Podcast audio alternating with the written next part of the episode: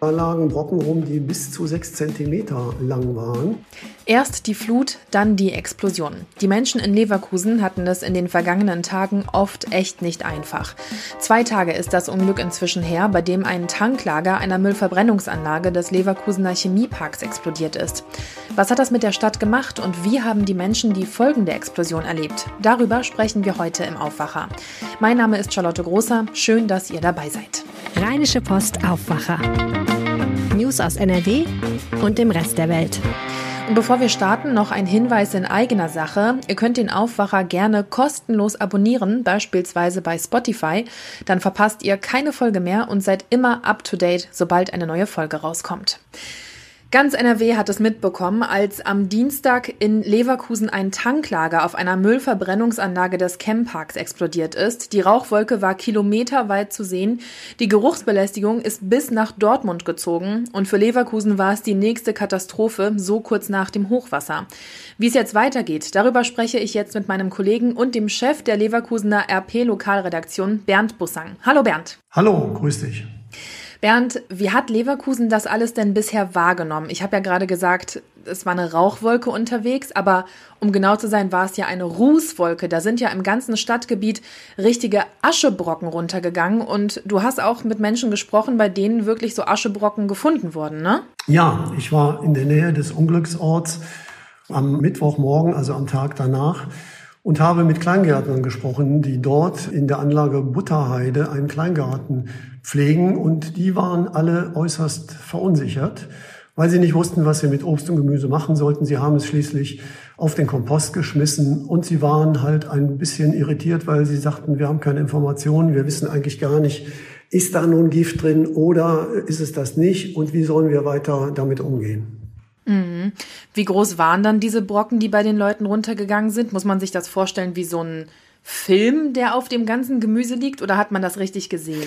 Also in dem Garten selber waren die Brocken relativ klein. Sie waren teilweise auch schon vom Regen weggeschwemmt, aber ein Leser aus Bürich hat uns dann gebeten, mal in seinen Garten zu kommen. Und da lagen Brocken rum, die bis zu sechs Zentimeter lang waren. Er hatte auch einen Pool, wo die Brocken reingefallen sind. Und er hm, hatte schon hm, ziemlich drastische Spuren dieser Rauchwolke in seinem Garten liegen und war ebenfalls ziemlich verunsichert, ob er diesen Pool noch nutzen kann, was er mit dem Garten machen soll und wollte eben auch wissen, wie gefährlich ist das jetzt? Ja, das glaube ich. Da sind bestimmt viele Menschen verunsichert. Gibt es denn schon neue Erkenntnisse, wie es jetzt aussieht mit der Giftigkeit? Also das Umweltamt hat ja im Laufe des Tages gestern bekannt gegeben, dass da so Dioxinverbindungen im Rauch waren. Was heißt das denn genau? Ich bin kein Chemiker. Es ist schwierig zunächst mal einzuschätzen, aber Dioxin, das ist natürlich was, was man nirgendwo haben will. Es ist ein Umweltgift. Es gibt weitere Spuren, die in diese Richtung deuten, aber es geht zunächst mal nur um Spuren. Und das hat auch Kurenta bei der Pressekonferenz deutlich gemacht. Äh, nun geht es eigentlich darum, festzustellen, wie hoch ist denn die Konzentration eigentlich und daraus wiederum kann man dann auch darauf schließen, wie schädlich ist dieses Gift oder diese giftigen Rückstände. Ja, dazu gibt's aber noch keine endgültige Information, weil das Landesumweltamt das noch genauer analysiert. Okay, und wann rechnet man da ungefähr mit konkreten Ergebnissen? Am Mittwochmorgen hieß es möglicherweise Ende der Woche, aber so ganz genau kann man es noch nicht abschätzen. Jetzt ist das ja die nächste Katastrophe nach dem Hochwasser gewesen. Das Hochwasser ist auch erst ja knapp zwei Wochen her oder fast genau zwei Wochen. Wie hat das die Menschen in Leverkusen getroffen? Bleiben wir gerne bei den Kleingärtnern. Die hatten gerade das Wasser aus dem Garten raus. Es war zum Glück nur Regenwasser erfreuten sich über ihre Blumen und ihr Gemüse und dann kam der nächste Schlag, nämlich die, ja, ich sage jetzt mal möglicherweise giftige Wolke aus dem Müllverbrennungswerk und legte sich auf den Garten. Andere haben gerade ihre Keller leergeräumt, haben lange, lange Tage mühseligen Arbeitens hinter sich, um ihr Haus wieder in Ordnung zu bringen und werden dann von einer solchen Wolke überrascht, von der niemand am Anfang wusste, was es überhaupt ist. Und ich sag mal, da kann man sich auch vorstellen, wenn man noch Corona dazu nimmt, auch eine, eine Krise, dass gerade Leverkusen jetzt sehr arg gebeutelt ist und die Menschen schon an der Grenze am Limit sind. Ja, das kann ich auf jeden Fall nachvollziehen. Jetzt hattest du eben schon mal die Kurrente erwähnt. Das ist ja das Unternehmen, von dem letztendlich diese Müllverbrennungsanlage betrieben wird und das Ganze ist Teil des Chemparks. Jetzt für alle Menschen, die sich mit dem ganzen Chempark nicht so gut auskennen, kannst du mal bitte einschätzen für uns, wie wichtig ist denn der Chempark für Leverkusen? Wie groß ist das Ganze? Ja, wir reden jetzt vom früheren Bayerwerk und hier in Leverkusen sagen die Leute immer noch, bei Bayer hat's gebrannt oder wie auch immer.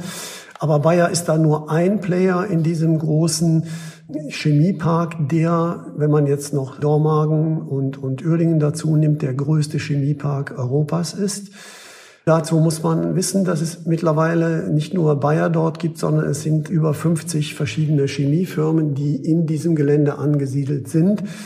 Und dieses Müllverbrennungswerk ist etwa drei Kilometer außerhalb zu finden. Und dort werden halt die kompletten Chemiemüllrückstände verbrannt beziehungsweise deponiert oder beseitigt. Okay, und das sind dann diese Rückstände von der Firma Curenta, die was genau macht? Naja, die Curenta selber produziert jetzt nichts, sondern sie ist der Betreiber des Campparks. Und in dem Camppark selber haben wir so große Player wie Bayer oder Lanxess, Covestro, die man vielleicht kennt, aber auch kleinere Chemiebetriebe, die dort in unterschiedlichster Weise produzieren und Dinge herstellen, wobei natürlich auch immer Abfall zustande kommt. Und der muss natürlich dann in diesem Entsorgungszentrum außerhalb des Campparks entsorgt werden. Jetzt war ganz Leverkusen und ich bin mir sicher auch große Teile NRWs nicht nur geschockt wegen der Explosion an sich, sondern es gab auch noch viele Verletzte, über 30 Verletzte, fünf davon schwer verletzt und dann kam auch noch die Meldung, dass Menschen vermisst werden. Zwei Mitarbeiter konnten ja am Tag des Unglücks selbst, also am Dienstag, nur noch tot geborgen werden. Wie sieht es denn mit den restlichen Vermissten inzwischen aus? Ja, wenn man ehrlich ist, dann äh, ist die Hoffnung nicht mehr allzu groß. Darauf hat ja auch der ähm, Corenta-Chef hingewiesen.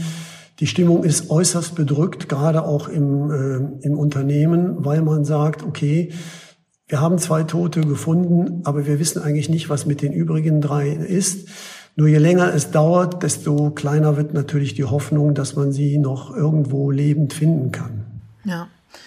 Danke dir, Bernd Bussang, für diese Einschätzung und die Infos zu der Explosion in Leverkusen am Dienstag. Wir hoffen natürlich, dass die Vermissten noch gefunden werden und es da auf jeden Fall für Angehörige letztendlich zur Aufklärung kommt. Das hoffen wir alle. Danke für das Gespräch. Danke dir. Schauen wir jetzt auf unser zweites Thema. Der Aachener Dom, die Schlösser Augustusburg und Falkenlust in Brühl, der Kölner Dom, die Zeche Zollverein in Essen und Schloss Korvey. Diese Städte vereint eins. Sie sind Weltkulturerbe. Und hier in NRW haben wir jetzt ein neues siebtes Kulturerbe. Ihr habt es im Aufwacher schon gehört, der niedergermanische Limes. Aber worüber sprechen wir beim Limes überhaupt? Das weiß mein Kollege und Kulturredakteur Lothar Schröder. Willkommen im Podcast. Ja, guten Morgen. Also Lothar, laut Duden ist der Limes ein von den Römern angelegter Grenzwall zur Befestigung der Reichsgrenzen. Heißt das, zur Zeit des Römischen Reiches hatten wir hier bei uns sowas wie die chinesische Mauer? Von der Größe her muss man sagen, ist es so etwas ne, wie eine chinesische Mauer. Es ist das größte, wie sagt man so schön, lineare Denkmal in Europa, das sich über viele hundert Kilometer unter anderem durch Deutschland, aber auch angefangen oben Schottland, Großbritannien, Holland und dann weiter nach unten nach Österreich zieht. Es ist aber keine chinesische Mauer, so wie wir sie kennen. Also diese, diese riesigen Steinwälle, das ist es nicht. Man hat hier gerade bei uns in der Gegend den Rhein als sogenannte nasse Grenze genutzt und auf der anderen Seite kleinere Kastelle, größere Lager, mal Holzwälle gehabt, mal Erdwälle die Grenze war durchlässig. Es sollte eher so ein Versuch sein, massive Annäherung, sag ich mal, der Germanen zu verhindern. Und das ist eigentlich auch das Tolle an dem Limes. Es fand Austausch statt, auch mit der anderen Rheinseite, also dann mit der rechten Rheinseite. Es gab Warenverkehr, Ideen wurden ausgetauscht. Also der Limes ist zwar eine militärische Anlage, letztlich muss man aber sagen, hat er, glaube ich, beiden Seiten sehr gut getan und vor allen Dingen dem damaligen germanischen Boden, sag ich mal, dass da der Handel florierte und da, wo Soldaten waren, war auch Geld. Also die Gegend blühte auf. Okay, jetzt schreiben wir ja heute das Jahr 2021. Wo kann man denn heute noch etwas vom Limes sehen? Wo kann man ihn wirklich physisch anfassen? Fundplätze sind ja zum Beispiel in Kleve, Mörs, Kalklar, Neuss, Krefeld oder auch Wesel.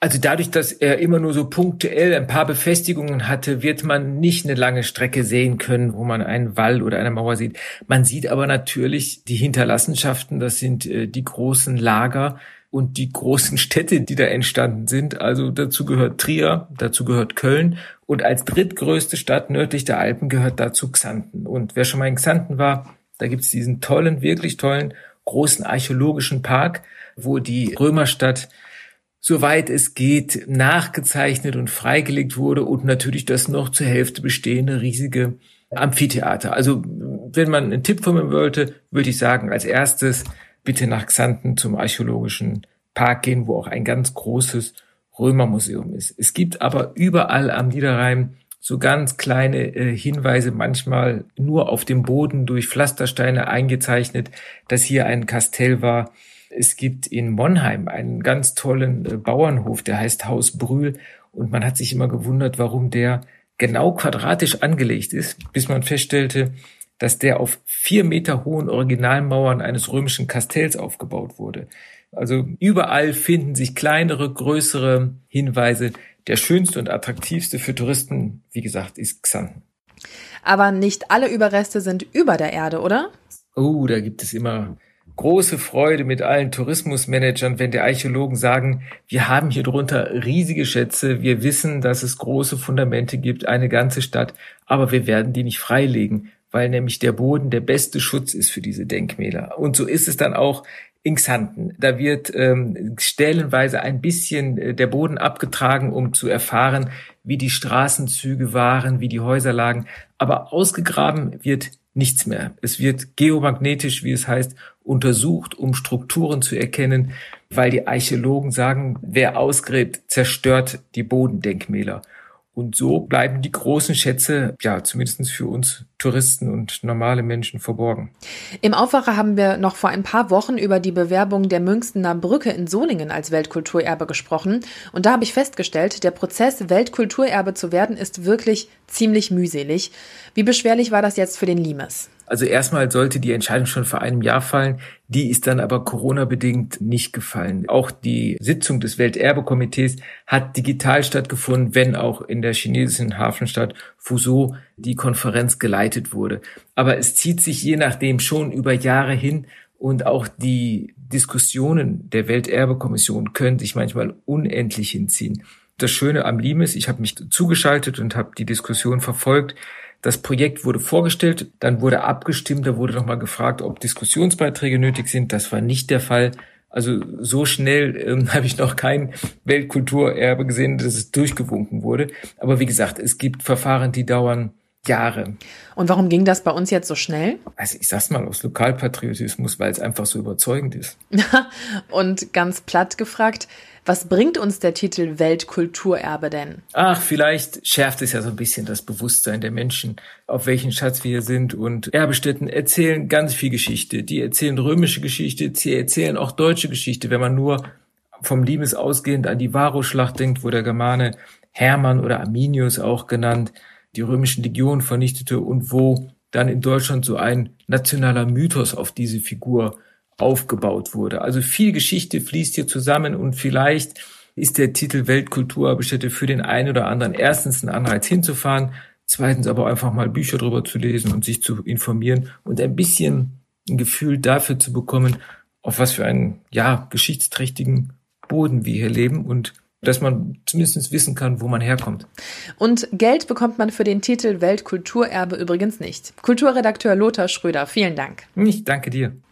Und die Nachrichten aus der Landeshauptstadt kommen jetzt vom Kollegen Robert Jans von Antenne Düsseldorf. Hallo Charlotte, wir sprechen heute Morgen über die aktuelle Situation in den Kitas in unserer Stadt. Dann geht es um das Olympic Adventure Camp und dann sprechen wir noch über den Vorverkauf für das erste Fortuna Heimspiel der Saison. Eltern von Kita-Kindern können aufatmen. Auch bei höheren Inzidenzen könnten die Kindergärten im neuen Kita-Jahr ohne Einschränkungen geöffnet bleiben. Das hat Stadtdirektor Burkhard Hinsche im Interview mit Antenne Düsseldorf gesagt. Ich bin der Meinung, jetzt haben wir einen Impfstatus erreicht bei den Beschäftigtengruppen in den Kitas. Wir haben eine gute Teststrategie, die wir jetzt äh, auch ein halbes Jahr erprobt haben, die gut funktioniert. Und insofern hoffe ich, dass wir bei wahrscheinlich höheren Inzidenzen trotzdem den Kita-Alltag nicht verändern müssen. Und das ist durchaus im Interesse der Kinder und Familien. Auch wenn die Kitas im Normalbetrieb bleiben, gibt es aber zu wenig Plätze, um alle Kinder zu versorgen. Viele Düsseldorfer Eltern sind zum Start des neuen Kita-Jahres noch auf der Suche nach einem Betreuungsplatz. Die Stadt arbeitet daran, das Angebot weiter zu vergrößern. Pro Jahr sollen 1000 Kita-Plätze dazukommen. Allein dieses Jahr will die Stadt neun neue Kindergärten eröffnen, zum Beispiel in Oberkassel oder Derendorf. Das Olympic Adventure Camp ist jedes Jahr ein Ferienhighlight für sportbegeisterte Düsseldorfer Kinder. Letztes Jahr war es Corona-bedingt ausgefallen, dieses Jahr ist es zurück. Termin ist der 7. bis 14. August, also die letzte Ferienwoche. Es wird aber anders als bisher. Arne Klü hat die weiteren Infos. Erstmals wird das Camp nicht unter der Kniebrücke aufgebaut, sondern in Stockholm im Arena Sportpark. Da können Ein- und Ausgänge besser geregelt werden. In den Jahren vor der Pandemie tummelten sich im Verlauf einer Woche bis zu 100.000 Kinder am Rhein zwischen Apollo und Kitt. Solche Zahlen dürften aber dieses Jahr beim Comeback nicht zustande kommen. Mitmachen geht nämlich nur mit vorheriger Anmeldung. Beim Olympic Adventure Camp können Kinder kostenlos rund 50 Sportarten austesten. Vor einigen Jahren hat das auch als Kind die aktuelle Düsseldorfer Ruder-Olympionikin Leonie Menzel getan. Sie saß dort erstmals in einer Rudermaschine. Der freie Vorverkauf für das Fortuna-Heimspiel gegen Bundesliga-Absteiger Werder Bremen am kommenden Samstagabend ist angelaufen. Und der ist komplizierter als normalerweise. Denn weil die 7-Tage-Inzidenz in Düsseldorf nach wie vor über einem Wert von 35 liegt, wird der Ticketverkauf auf Basis der Inzidenzstufe 2 durchgeführt. Das heißt, dass neben 17.000 vollständig immunisierten Zuschauern 1.000 weitere Personen in die Arena dürfen. Die müssen aber einen negativen Schnelltest, der nicht älter als 24 Stunden ist, vorweisen können. Wer diese 1000 Zuschauer sind, wird heute über eine Auslosung entschieden. Tickets für Geimpfte und Genesene gibt es ab sofort über den Online-Shop in den Fanshops sowie über die Ticket-Hotline. Am Spieltag wird es keine Tageskasse geben. Und soweit Überblick aus Düsseldorf. Mehr Nachrichten gibt es auch immer mal halb bei uns im Radio und rund um die Uhr auf unserer Homepage antennedüsseldorf.de. Und diese Themen könnten euch heute auch noch begegnen. Die Polizei und die Bäckerinnung stellen Brötchentüten im Kampf gegen falsche Polizisten vor. In Köln und Leverkusen warnt die Polizei in 30 Bäckereien mit 300.000 bedruckten Tüten vor Betrügern, die sich beispielsweise an der Haustür als falsche Polizisten ausgeben und so Schmuck und andere Wertsachen ihrer Opfer erbeuten. Schauen wir noch aufs Wetter. Heute ist es bewölkt. Im Nordwesten NRWs kann es vereinzelt auch mal regnen. Zwischendurch gibt es aber auch mal immer wieder sonnige Phasen. Dazu kommen wir auf Werte zwischen 18 und 23 Grad. Zwischendurch kann es dann immer wieder aber mal windig werden. Und morgen sieht es dann ähnlich aus. Immer wieder auch mal dickere Wolken, mal ein bisschen Sonne. Dazu kann es vereinzelt mal nass werden, das aber eher selten. Wir kommen dabei auf Werte zwischen 19 und 24 Grad. Und ins Wochenende starten wir dann mit Wolken, aber ohne Regen. Das war der Aufwacher. Vielen Dank fürs Zuhören. Habt einen schönen Donnerstag und wir hören uns dann beim nächsten Mal. Tschüss. Mehr Nachrichten aus NRW gibt's jederzeit auf RP Online. rp-online.de